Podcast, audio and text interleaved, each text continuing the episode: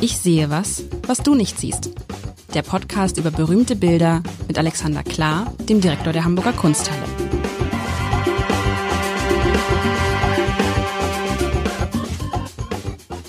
Herzlich willkommen in den Machtwochen. Mein Name ist Lars Heider und Alexander Klar und ich. Wir sprechen ausgegeben Anlass über Macht.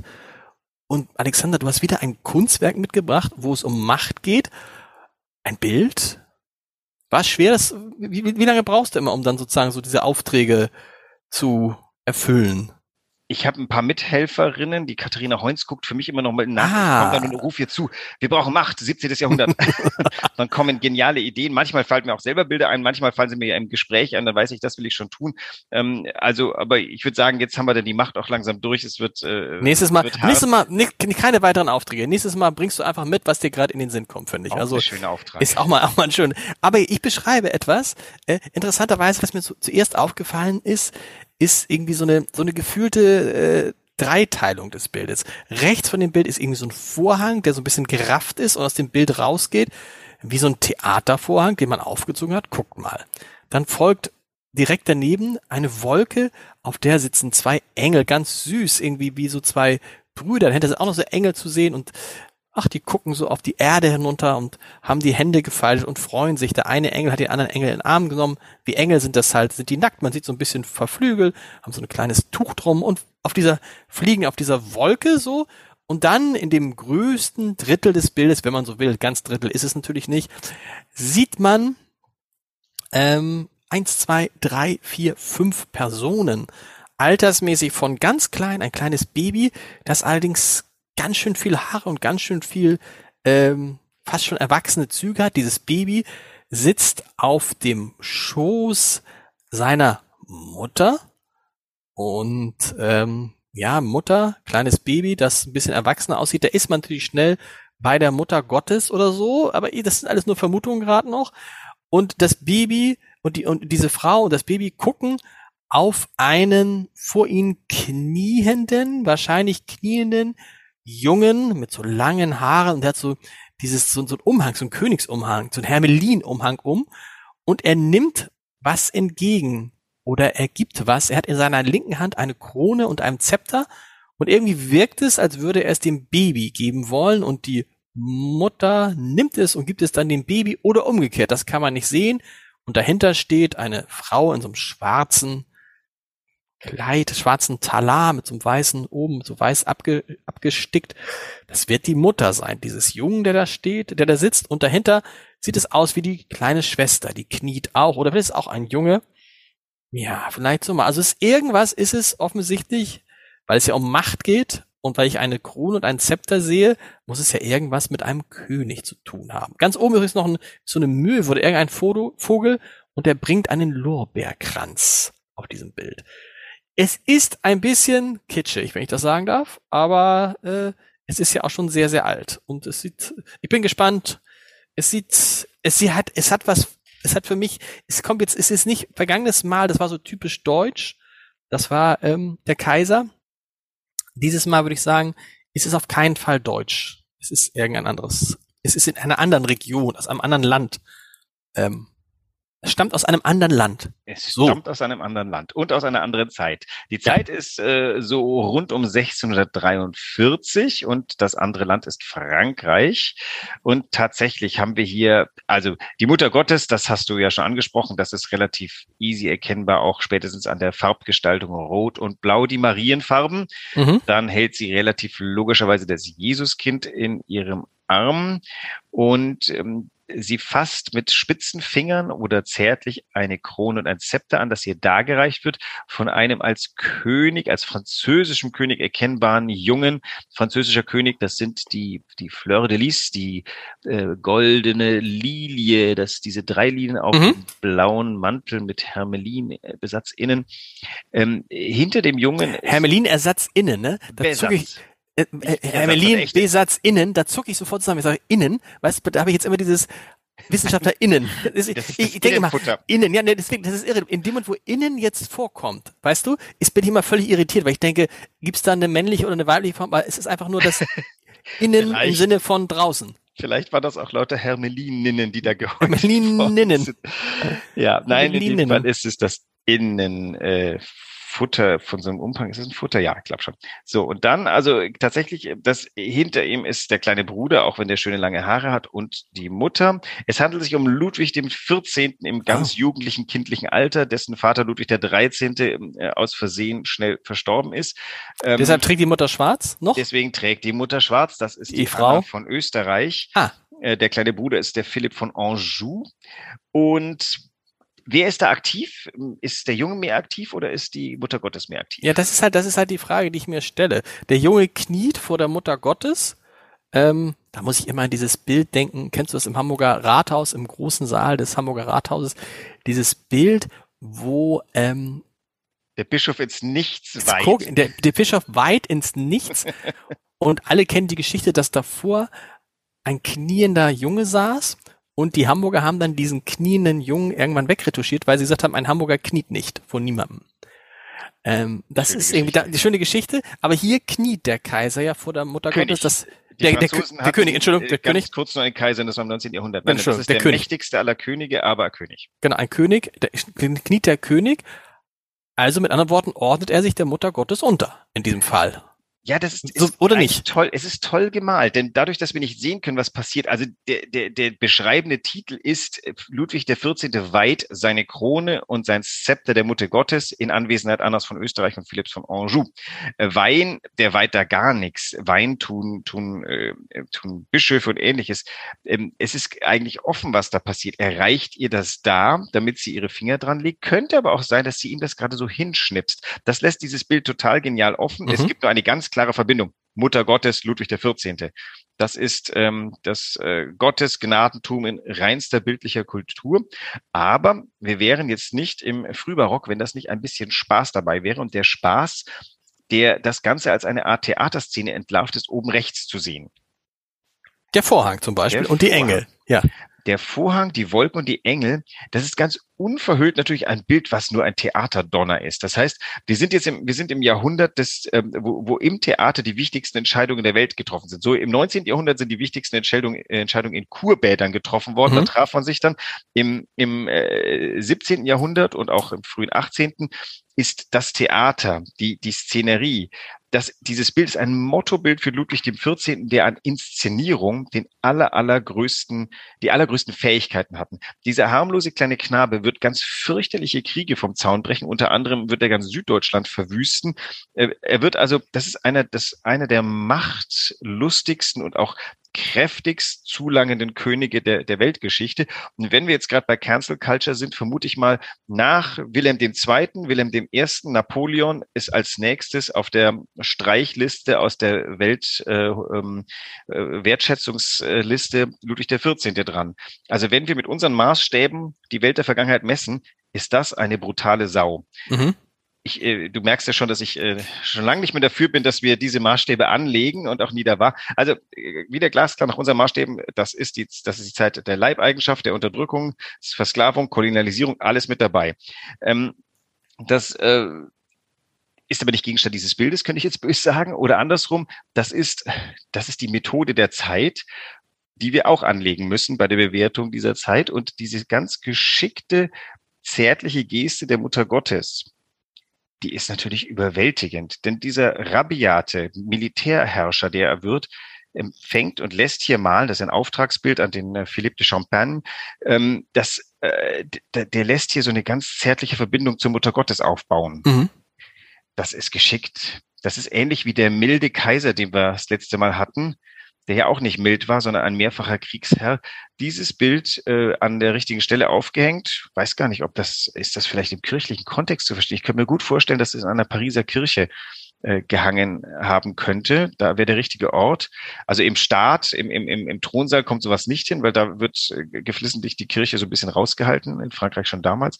Ich könnte mir vorstellen, dass das ein Kirchenbild war, wo die Legitimation für das äh, gläubige Volk zu sehen war. Aber das Ganze mit diesem leichten, freundlichen, charmanten ist nur Theater. Klang. Und, und ist dann auch etwas, was dann äh, äh Ludwig XIV. so akzeptiert hat, dass er so gemalt wurde? Also der ist noch zu jung, um das, um die, die aber später aufzustellen. Ja. Aber sein, sein Mentor ist zu dem, zu dem Zeitpunkt entweder Mazarin oder Richelieu, das weiß ich jetzt gar nicht, wahrscheinlich Mazarin. Das war der, die, die, die, die ähm, Königin Anna, nein, das war keine Königin, die, die Anna von Österreich, die seine Regentin war, ähm, hat sich eben von einem, von Kardinälen beraten lassen. Und die wiederum waren gut in solchen Bildprogrammen. Und die haben gesagt, das erste Ding ist, wir brauchen Legitimation. Mhm. Die kommt nur von oben. Wir haben auch eine ganz wüste Zeit hinter uns. Der Großvater von Ludwig XIV., das ist Heinrich IV. Das ist der, der als Protestant geboren war, ähm, sich dann zum katholischen Glauben bekannt hat nach der Bartholomäusnacht, um äh, der berühmte Spruch, Paris ist eine Messe wert, hat er sich transformiert und ähm, hat im Endeffekt Frankreich erstmal aus einem lodernden Bürgerkrieg zwischen protestantisch und katholisch herausgeholt und dessen Sohn, der Ludwig der 13., der hat zu kurz gelebt und wirklich viel zu tun. Ich glaube, der war auch relativ lustvoll. Und der Ludwig der 14., der vollendet im Endeffekt das Werk seines Großvaters, der eint Frankreich auf Kosten von allen Dissidenten. Die landen nämlich einfach im Knast. Und Mazarin und Richelieu, das sind die Leute, die, die diesen Staat formen. Das sind die Bismarcks Ludwigs des 14. sozusagen. Und ich glaube, da aus deren Händen, aus eines der zwei Hände kommt so ein Staatsporträt. Aber sag mal, Frühbarock, das finde ich interessant, hatte immer hat immer so eine Tendenz, irgendwie sich was Lustiges einzubauen? Äh, okay, jetzt muss man vorsichtig, also Frühbarock in, in Hast Rom, du gesagt? Hast ja, du ja, gesagt? Nein, nein, absolut. Frühbarock in Rom ist eine andere Geschichte als in Frankreich und lustig, das ist jetzt meine Deutung. Also die haben das nicht lustig gesehen. Ich sage, also wenn wir uns das Bild heute angucken, dann sehen wir ja, was die damals auch gesehen haben, nämlich einen gerafften Vorhang. Hm. Diesen Vorhang muss man in seiner ganzen Bildlichkeit mal sich, sich äh, klar machen.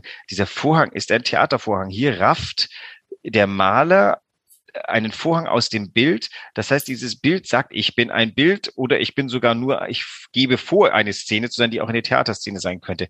Das ist, war natürlich nicht lustig gemeint. Das ist für uns heute lustig und ich sollte das Wort wieder zurückschrauben. Es, es hat eine gewisse Theatralität, die, ähm, die damals in Kauf genommen wurde. Denn alles, das ganze Leben war Theater. Jeder gab vor, was zu sein. Damals hattest du noch kein Mercedes, mit dem du protzen konntest, sondern du hattest einen Titel und du hattest einen Stand. Mhm. Und insofern war auch Kleidung war wichtig, wie du angezogen war. Du durftest bestimmte Sachen in bestimmten Ständen nicht anziehen. All das war wichtig. Diese Äußerlichkeiten haben geholfen bei der Kategorisierung des, äh, was der Gegenüber darstellt. Okay, und dieses und dieses dieses Motiv mit den Engeln, die von oben runter gucken, das ist ja irgendwie äh, fast schon so so so, so so ein Allgemeinplatz geworden. Das ist ja, sieht man überall. Es gibt da Aufkleber, kleine ja, Dinger. Es ist irgendwie, das, ist das bisschen, Raphael. genau, nach Raphael. Aber ich meine, aber bisschen, bisschen zu, bisschen zu den, weißt du, zu den beiden Opis auf der Muppet Show. Bei der ja. Muppet Show gibt's immer welche Leute, das, das erinnert mich daran, die so von oben, die von irgendwie von der höheren Warte gucken und sagen, die da unten glauben, sie sind wichtig. Und das ist doch aber eigentlich dann genau das, was, was mir letztes Mal gefehlt hat, so ein bisschen dass man sich am Ende dann nicht selbst so wichtig nimmt. Vielleicht ist das auch der Unterschied zwischen Deutschland und anderen Ländern, dass wir bei uns ist immer alles so unglaublich wichtig und die Leute sind so wichtig und man muss so. Und hier ist es so ein bisschen äh, ähm, wir würden keine Lässiger. zwei lustigen, nackten Engeli auf einer nee. Wolke einer Staatssituation beiwohnen lassen. Oder wir würden es nur machen, weil es jemand anders vorgemacht hat und wir denken, oh, so, wir, so lässig möchten wir auch sein. Nee, das, äh, also, aber du hast vorhin auch gesagt, irgendwie das Bild sei ein bisschen schmalzig, oder? Erinnere ich mich da? Ja, ist immer so ein bisschen, es ist immer so ein bisschen kitschig, aber das ist natürlich eigentlich ungerecht, weil das ist aus der heutigen Sicht kitschig und wahrscheinlich, wenn Leute irgendwie, also wenn ich mir das Hamburger Abendblatt von vor 30 Jahren gucke, denke ich, um Gottes Willen, wie sah das denn aus, weißt du? So, das ist ja immer eine Frage, wie dann der, der, der Zeitgeschmack so weggeht. Und das kann es ja auch wieder, äh, äh, ja, obwohl, obwohl ich staune manchmal, wenn man guckt, wie, was sind die schönsten Wohnungen oder Häuser in Hamburg? Das sind alles Häuser, die sehr, sehr alt sind. Ja. Das sind nicht die Häuser, die in den 50er, 60er, 70er Jahren oder danach gebaut sind. Das sind Häuser aus, aus der Jahrhundertwendezeit. Ne? Mit viel also, Ornament. Mit viel Ornament. Also wir haben, ja, dieses, dieses Ornament irgendwie mögen das die Menschen. Ne? Und das ist ja hier auch so ein bisschen, also ein bisschen dieses, dieses, äh, dieses, dieses äh, kitschige, ausladende, aber auch was ich gut finde, dieses lustige. Ich würde dieses Augen, dieses Augenzwinkernde, das, das gefällt mir. Ja, und äh, ich glaube, also sehr gut. Ich äh, habe nämlich gerade gedacht, das ist der Moment, um ein Wort einzuführen, um das man immer herum eiert, nämlich Pathos. Mhm. Also äh, wir Deutschen können Pathos gut, aber wir können nicht das, das äh, Augenzwinkern dazu. Ja. Die Franzosen, wenn du Macron reden hörst, ei, die Daus, äh, der Daus, das ist ja so unglaublich pathetisch, aber ähm, das wird immer, das wird ihm immer durchgehen gelassen, weil es, es hängt auch, es hängt auch immer so ein bisschen der Theatervorhang mit im Raum. Wenn der, mhm. wenn der die ganz großen Werte mit, mit, also wirklich äh, mit einer Baritonstimme hinaushaut. Das ist fast schon Oper, die er bringt. Aber über dem ganzen Pathos schwebt, Achtung Leute, wir wissen, das ist jetzt Staatspathos, das machen wir. Das äh, Scholz, wir haben es ja oft schon gesprochen, ist das Gegenstück dazu, der flüstert seine Dinge, weil Merkel war genau dasselbe, ne? also ohne ohne letztendlich trocken. Ja, ist irgendwie die Deutschen können halt diese Inszenierung nicht. Denk mal an die Amerikaner, also wie die Amerikaner es inszenieren. Mein Lieblingsbeispiel ist immer die Inauguration des amerikanischen Präsidenten. Ja, wenn dann irgendwie Beyoncé oder wer auch immer da singt. Ähm, und, und bei uns stehen die dann da und so, äh, so war mir Gott helfe und äh, auf so einem alten Buch. Also und trotzdem würde man jetzt aus dieser Inszenierung sowohl in Frankreich als auch in Amerika jetzt nichts äh, nichts Negatives ableiten oder was äh, großmannhaftes ja, ja. oder so. Bei uns wäre das glaube ich anders, weil wir halt so unglaublich ernst sind und so unglaublich genau, weil wir unsere Geschichte auch haben natürlich. Äh, aber trotzdem ist es schon äh, äh, teilweise ernüchternd und das war ja offensichtlich früher nicht anders.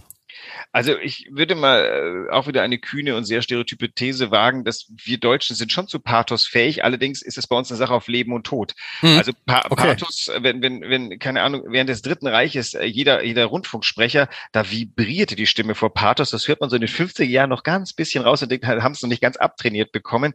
Wenn wir uns heute aufschwingen und, und die, den ganz großen Rhetorikknüppel ähm, herausholen, dann wird's ganz gefährlich. Das ist immer ein ganz, ganz hoher Grad am Misslingen, weil uns fehlt das Augenzwinkern oder wir können das nicht so gut. Mhm. Wir, wir, wir, wir können total lustig sein, aber dann mangelt es an Pathos. Wir können ernst sein, dann sind wir aber eben, ich meine, die äh, Angela Merkel, die war doch eigentlich total lustig. Die konnte ja unglaublich oder kann, Entschuldigung, die kann ja mit, mit einem Satz eine, eine vibrierende Situation vollkommen entspannen, weil er, weil sie so, so, so einen wirklich schalkhaften Humor hat.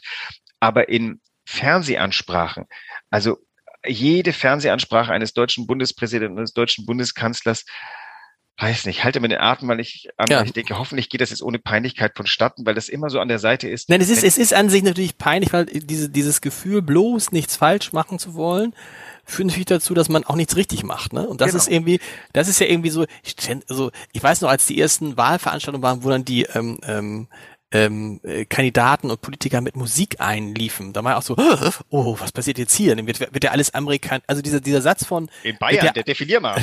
ja, wird ja alles, wird ja alles amerikanisiert. Denk mal an auch an, an die an die Sportereignisse, wo dann plötzlich dann die Deutschen sich doch getraut haben, ne, Einlaufmusik und was weiß ich alles zu machen. Aber wir wir tun uns schwer damit und ich glaube, es ist dieses tatsächlich ähm, dieses Augen, Augenzwinkernde, was uns den Deutschen irgendwie abgeht. Zwischendurch ist es mal besser gewesen äh, bei der Fußball-Weltmeisterschaft 2006 und so, aber grundsätzlich ja, vielleicht müssen, müssen wir da noch was finden. Und ich glaube, in Frankreich dieser Theatervorhang, der ein, ein Requisit des, äh, des äh, 18. Jahrhunderts wird, dieser Vorhang ist die stillschweigende Vereinbarung, Politik ist Show und eine bestimmte Menge an Show ist nötig, damit Politik erträglich ist. Und das, und weißt du, das ist, das ist, das ist der richtige Punkt. Und das, na, Show, ja, genau. Das ist der richtige Punkt. Und das ist Politik bei uns so selten so erträglich. Und deshalb, deshalb guckt man auch, wenn man sich für Politik interessiert, vielleicht gern Talkshows, weil das wenigstens noch halbwegs. Äh, Aber die sind ja auch auf Leben und Tod die Talkshows. Ja, das, da ist immer die Spannung so drin, dass ich ich habe ich keine habe keine drei Talkshows in den letzten 20 Jahren geguckt, weil nach fünf Minuten gruselt's mich. Ne, es kommt drauf an, es kommt drauf an, welche Kombination du wählst. Wenn natürlich da vier Politiker drin sitzen, dann funktioniert das nicht, weil es dann wie, es ist dann auch wie ein Theaterstück und so. Aber es hat natürlich noch ein bisschen mehr ähm, Unterhaltungswert im wahrsten Sinne des Wortes als so eine Bundestagssitzung. Denk mal, denk mal an das Amerikan das englische Parlament, was da abgeht. So, das ist doch, da, das, so. Das, das, unser Parlament, äh, da gibt's doch immer wieder schöne Gegend. Also ich erinnere mich, als ich politisch mündig wurde und Joschka Fischer bei Auftritten zusah, die gibt's doch, solche ja, aber, Leute gibt's bis zum heutigen Tag. Also das, ja, aber das ist, so aber dann, dann stehst du da und sagst, ja, ist es Wolfgang Kubicki, ist es Gregor Gysi, ist es vielleicht jetzt Robert Habeck und dann endet es aber schon. Dann endet es aber schon. Ja, aber das und, englische Parlament kannst du gerade nicht ernst nehmen. Also ich meine, da, bei denen ist ja dieser, äh, dieser Spott, der im Parlament gemacht ja. wird, mittlerweile auf der Regierungsbank gelandet. Und ich, willst du von lauter Clowns regieren? Nein, das ist, das ist ja das, das ist ja das Problem. Nein, möchte ich nicht. Aber weil wir Angst haben, dass wir von Clowns regiert werden, äh, ist es halt immer alles so furchtbar. Ist ja auch angemessen. Olaf Scholz sagt ja auch gerne, er sei kein Zirkusdirektor, sondern Bundeskanzler. Aber ist es auch alles immer so angemessen? Aber uns geht dann halt dieses Auge, diese Leichtigkeit, diese Leichtigkeit, guck mal, wenn wir die beiden Bilder vergleichen, von vor einer Woche und jetzt, dann hat das natürlich, obwohl es die Mutter Gottes ist, obwohl es Jesus ist, obwohl die Engel oben zugucken, obwohl es ein König ist, obwohl es Ludwig der 14. ist, hat es eine ganz andere Leichtigkeit als unser Kaiser vor einer Woche. Ja, unser Kaiser vor einer Woche war ein sinnbildlicher alter Mann, in dessen Händen sich die Macht bündelt, aber der so entspannt da sitzt, dass ihm die Macht offensichtlich leicht zu fallen scheint. Ja. Hier haben wir einen jungen König, der sich anschickt, einer der mächtigsten Herrscher Europas zu werden, der sich von einer Abstraktion, nämlich der Mutter Gottes, die Macht verleihen lässt. Also die ganze Legitimation eines Königs ruht auf, ich bin geboren als der Sohn eines Königs, deswegen werde ich König werden. Genau. Und die größte Frage ist, wird er diese Schuhe ausfüllen können? Und hier wird schon das Konstrukt gemacht. Vielleicht haben wir die Berater der Anna schon gesehen. Dieser Knabe, das ist ein echtes Königstalent. Ähm, und haben dann angefangen, schon die Bildpolitik zu prägen. Vielleicht muss der auch ein Königstalent sein. Der hat ja das, da war ja auch ein bisschen Revolte um seine Jugend herum. Jetzt bin ich schwacher französischer Geschichte, aber der, bei dem sind sie auch vorgedrungen, fast bis ins äh, Kinderzimmer oder sogar ins Kinderzimmer. Eigentlich aus guter, gut gemeinte Rührung, wir wollen den König sehen, aber der hat seit seines Lebens eine Phobie vor seinen Untertanen gehabt danach. Mhm. Ich hoffe, ich bringe das jetzt nicht durcheinander mit dem anderen, aber ich glaube, das ist Ludwig der 14. gewesen. Der hat sich, also der musste erstmal überhaupt sich seine Macht sichern, aber kaum hat er die Instrumente in der Hand. Dazu gehörte eben die Legitimation durch Mutter Gottes und ähnliche Leute. Ähm, hat er die so souverän gehandhabt. Eine grandiose Bildpolitik. Der steht am Anfang von Paris, der steht in Versailles, der gründet, der gründet eine Machtbasis in einer Waldwüste. Das musste er erstmal hinbekommen. Mhm. Der hat die Bildpolitik beherrscht wie kein anderer. Und, und das ist schon, so gut sind wir heute nicht mehr. Bei uns beherrscht niemand die Bildpolitik. Und die ist immer so wichtig. Ja gut, aber weil er natürlich auch nicht die Möglichkeiten hat wie Ludwig der 14. Ne? Weil Hallo? du da Instagram. Also äh, äh fang mal an, dir die Stimmt. Methode von Instagram zu schnappen Stimmt. und sagen, ich, ich als also jetzt sind wir gerade so, jeder Politiker, der was auf sich hält, haut einmal am Tag auf Twitter was raus, dann ist er relevant. Das ist anstrengend und vor allem du kannst dich vertun. Wenn du anfängst, äh, die Bilder wieder in die Hand nehmen zu wollen, auch neue Bilder zu kreieren von dir, das ich meine, alle suchen nach irgendwas und hin und wieder gelingt's. Wie gesagt, der Prototyp, das ist der kindtätschelnde Diktator, das ist die stumpfsinnigste Version. Mhm. Jetzt versucht das mal, die, die Frau Baerbock jetzt in, in, in, in der Ukraine, da wurde natürlich ausgesucht, wo sie hingeht, damit gute Bilder entstehen, damit die hm. richtigen Bilder entstehen. Das, und auch da, wir werfen es ihr doch nicht vor, dass sie da hingegangen ist. Das, das passiert ja auch ganz schnell. Wenn der falsche Mensch zur falschen Zeit in der falschen Weise ins äh, vom Hochwasser geplagte Ahrtal geht und auch noch lacht dabei, dann fällt's hinten runter. Wenn eigentlich von derselben, äh, von der Intention geleitet, die Außenministerin an den Ort eines Verbrechens geht und das alles richtig macht, dann sind die Bilder prägend und man weiß, ah, die hat die Situation beherrscht, die beherrscht auch die Politik. Das ist auch eine Verabredung. Wir wissen, mhm. wenn sie Bild kann, kann sie auch Politik. Oder das, mhm. das unterstellen wir einfach. Das waren unsere Machtwochen, oder? Ja, ich glaube, wir. Was, was, was, aber sehr, das, das, da habe ich schon wieder fast schon dieses, ich bin ja immer, du weißt es ja, ich bin ja immer interessiert noch an, an dem Humor in der Kunst. Da sind wir vielleicht, ich habe ja gesagt, mach jetzt die nächsten, nächsten Male, was du willst, aber immer noch dieser Versuch, Humor, weil du es ja auch beim vergangenen Mal gesagt hast, natürlich immer die Tragödie, das Drama, das ist das Ernstzunehmende und der Humor.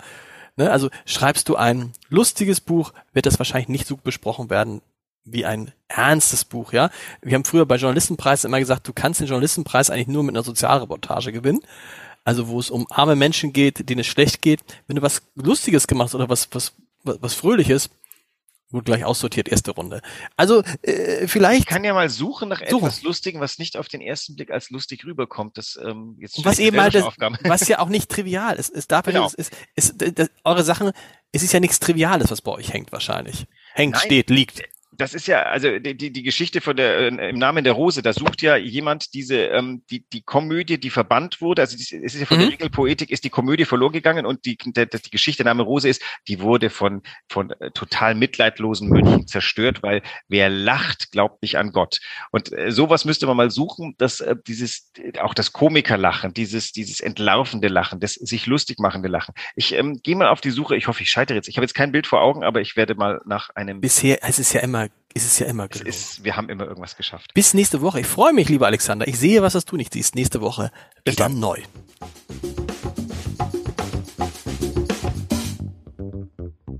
Weitere Podcasts vom Hamburger Abendblatt finden Sie auf abendblatt.de slash podcast.